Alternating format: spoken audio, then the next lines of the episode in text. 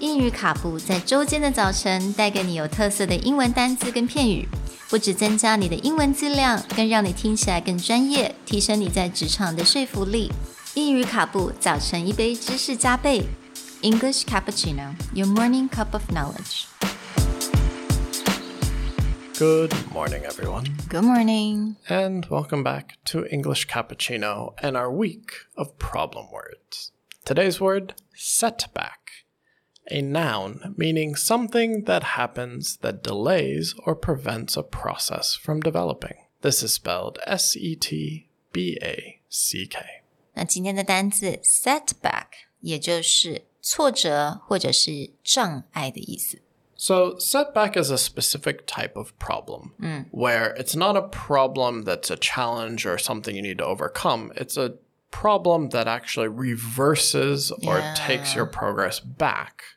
So, if you were moving to 100% and got to 50%, but then a setback takes you back to 30%. 所以有点像是你在期待一件事情是往前进行，但是你突然间有个挫折或者是一个障碍，它让你倒退了几步。So you know, using the word setback, you know, going backwards, not forward. Right. This is a term that you will see quite often used in, say, progress reports or quarterly reports, where we set a milestone, we set a goal, and either it took us longer to achieve that goal or we haven't achieved the milestone that we set.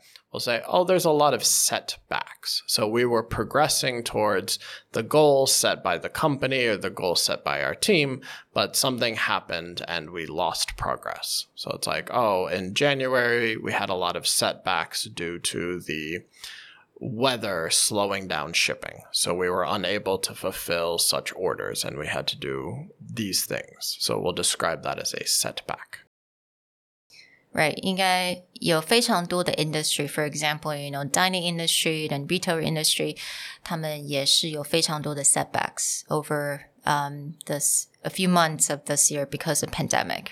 Right. So you, probably this is a term that's almost in everyone's quarterly report with the current pandemic situation. Well, we hope you weren't too affected by delays or setbacks, and please join us tomorrow. Talk to you later. Bye。 Bye.